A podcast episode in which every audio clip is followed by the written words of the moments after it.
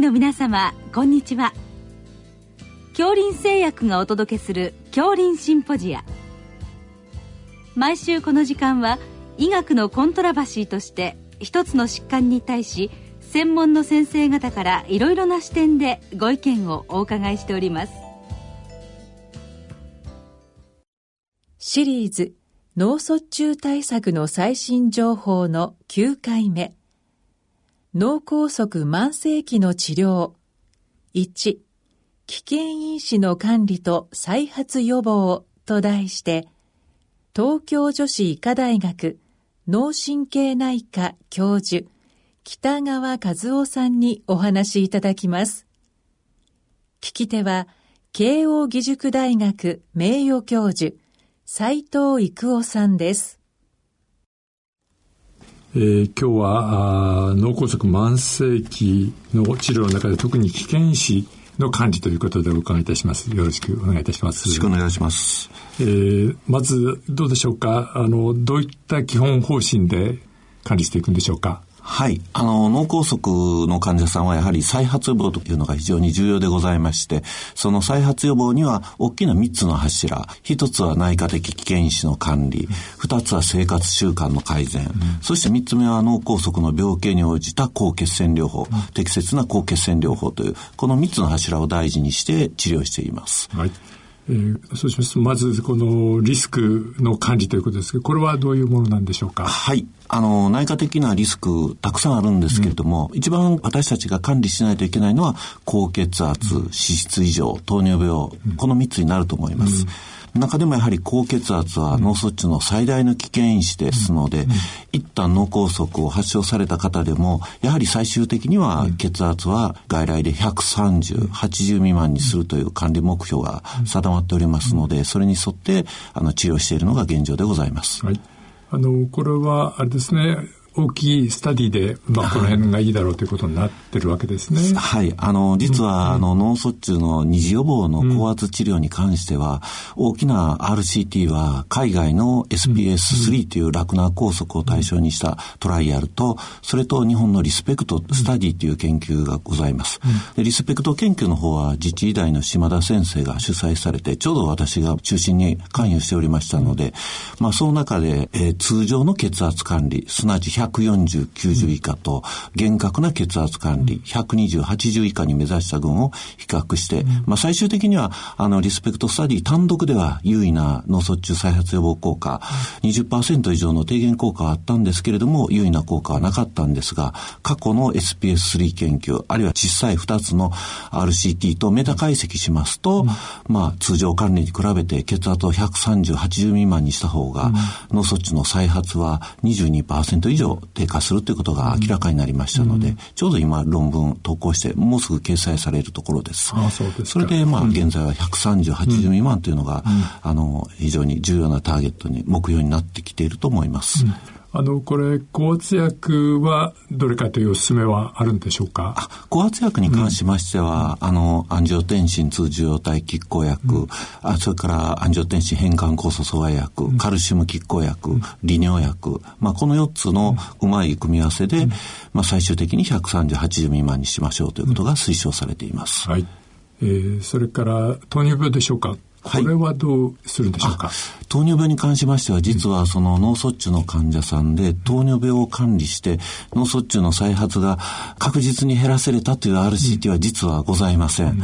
あの、ただまあ、あの、プロアクティブっていう、その、ピオグリタゾンを使った試験のサブ解析で、うん、一応脳卒中の起用のある方で、あの、ピオグリタゾンを使った方が少なかったという結果は出ております。まあ、いずれにしましても現在、あの、学会のガイドラインから、ヘモグロビン A1C7% 未満に管理しましょうということが推奨されてますので、私たちも、あの、低血糖を起こさないようにしながら、ヘモグロビン A1C を7%未満にしているのが現状です。はいあの、これもいろいろ新しい薬もありますけど、まあ、低血糖を起こさないということが重要ですか？そうですね。だから私たち、糖尿病の専門ではございませんので、うん、やはり使いやすい薬としては低血糖を起こさない DPP4 阻害薬とか、うん、SGLT2 阻害薬を、あのメインに使っております。ただ、実際には、あの、メトフォルミンは結構いいエビデンスが、血管イベント抑制効果ございますので、まあ、この3剤をうまく使って、あの、管理目標に持っていっているというのが現状です。はい。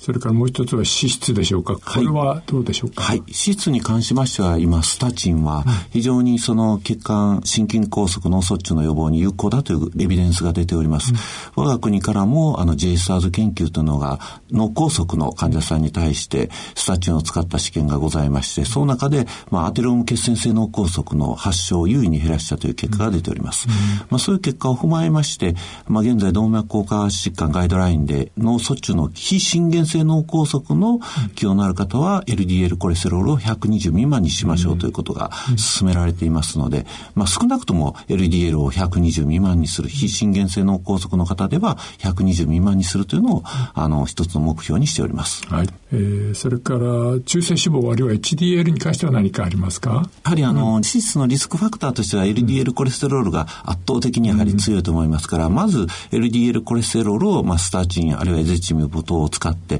管理目標に持っていって、その上で、例えばまだ TG が高い、うん、あるいは HDL が、コレステロールが低いという場合には、うん、まあ最近フィブラート系のいい薬も、うん、あの出ておりますので、そういった薬を使って、中性脂肪は150未満に管理するようにしております。はいということで、まあ、3つの、まあ、重要なあのリスク因子ということですね。それから、まあ、それに並行して、まあ、生活習慣の、はい、まあ、改善というか、はい、それですね。これはどういうことでしょうか？うね、まあ、生活習慣の改善としては、まず最も重要なのは、喫煙されている方は禁煙していただくことです。うん、もう、どの薬よりもやはりこれ重要でございます。うん、それから、あとはやはり、肥満の是正、それから適度な運動の推奨、それから、まあ、あの、アルコールに関しては適切、摂取する、適切な量にするということが非常に大事だと思っております。うん、まあ、タバコはゼロと、はい、アルコールは、まあ、ほどほどということですか？あの、虚血性の脳梗塞の場合は、心筋梗塞と、まあ、ほぼ同じように考えて、少量のアルコールは、まあ、いいんじゃないかということになってます。ただ、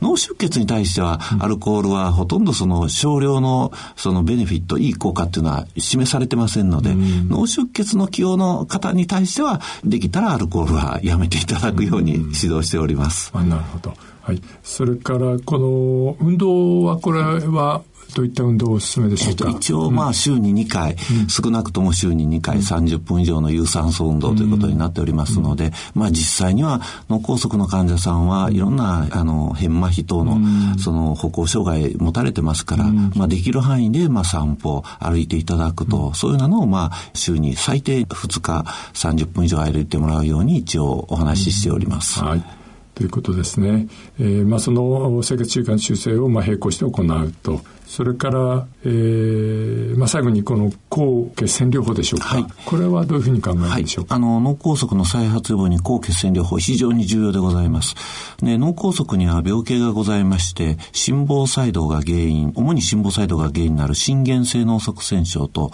まあ、それ以外の非心原性脳梗塞というのに分かれております。で心原性脳塞栓症では、うん、再発予防には抗凝固療法が必須になりますので、まあ、従来はワーファリンだけだったんですですが、最近は直接警告抗凝固薬のダビガートラン、リバーロキサバン、アッピキサバン、エドキサバンの4剤出てますので、うん、まあそういったドアックと呼ばれるものを中心に処方しております。うん、まあドアックとワーファリンにつきましては、あの、脳梗塞予防効果そのものはおそらく同等なんですけれども、うん、ドアックの方が脳出血の合併症が圧倒的にワーファリンに比べて少ないですので、特に一度脳梗塞を起こされた心房細動の方っていうのはワーファリン治療しますと、年間0.5から1%の出血が出ちゃいますので、うん、まあそれが半分以下にドアックではできてますので、うん、まあ私たちはドアックを中心にあの処方するようにしております。うんそれから非心原性脳梗塞では、抗血小板薬、すなわちアスピリン、クロピドグレル、シロスタゾール、まあ、この3剤を、まあ、使い分けて使用しているところでございます。えー、ということで、この、まあ、抗血小板療法も、まあ、この3つの薬があるということですけど、はい、これは、あの、何かこれにはこれみたいな話はあるんですか？そうですね。うん、あの、まず、あの、脳梗塞、急性期からの非心原性脳梗塞の場合は、非常に発症してから、例えば最初の1週間以内とか1ヶ月以内、非常に再発が多いですので、うん、その時期は非常に抗血小板薬を2剤重ねて、特にまあ、アスピリンとクロピドグレルを重ねる、ダプトと呼ばれる療法ですけれども、それを使うことが多いです。ただ、その2剤併用を、アスピリンとクロピドグレルの2剤併用をずっと長い期間行いますと、脳出血の合併症が、例えば2年3年と使うと出てきますので、まあ、1ヶ月以上を超えて安定されれば、できるだけ抗血小板薬は1剤にしましょうということになっています。まあ、その中で最近、そのシロスサゾールを用いた抗血小板薬併用療法、すなわちシロサゾールとアスピリン、もしくはシロサゾールとクロピドグレルを使う2剤併用療法が、あの、クロピドグレル単独、あるいはアスピリン単独より優位にその脳卒中の再発を予防できるということが、日本からの試験で CSPS.com という試験で発表されてます。まあ、従いまして、あの、慢性期でもし2剤使う、あの、2剤併用療法を、例えば再発リスクが高いと判断して使う場合は、シロサゾールを含む2剤併用療法が望ましいと思います。まあ、そうでなければ、単剤、いずれかの薬の単剤ということになるかと思います。はい。そのダプトの期間というのは、大体どのくらいを目安にするんですか、まあ、私たち、まだそれも決まってないんですけれども、うん、あの、今までのエビデンスでは、例えば3週間以内のダプトは非常に有効だという結果が出てます。うん、一歩3ヶ月間続けると、まあ、有効性はあるんですけど、ちょっと出血が、脳出血が増えるというデータがございます。だからまあ、1ヶ月ぐらいを一つの目処、すなわち、あの、脳梗塞で入院されてから、まあ、最初の退院するまでが大体まあ、15日から20日の方が多いですので、そこまではダプトで行って、そこで、あの、脳梗塞の再発リスクがそれほど高くない方は、まあ、リハビリテーション病院に行かれる方が多いですので、そこで単剤にして、リハビリテーション病院に行っていただいている場合が多いです。なるほど。あの、まあ、脳梗塞患者さんもこう病院が変わっていきますから、はい、あれですね、そこでのあの受け渡しが重要になってくるわけですね。そねその漫然とそのダプトを続けるというようなことは非常に困ると。そうですね。急性期の病院でダプトをしちゃって、うん、そのままリハビリテーションの病院に送りますと、うん、やっぱり3ヶ月、4ヶ月ダプトのままで、うん、その後で帰ってくるという形になりますので、まあ、あの、症例によっては少し脳出血リスクが高い方もおられますから、退院の時にやはり方針をしっかり決めて、あの、紹介するようにしております。はい。どうもありがとうございました。ありがとうございました。シリーズ脳卒中対策の最新情報の9回目脳梗塞慢性期の治療1危険因子の管理と再発予防と題して東京女子医科大学脳神経内科教授北川和夫さんにお話しいただきました聞き手は慶應義塾大学名誉教授斉藤育夫さんでした。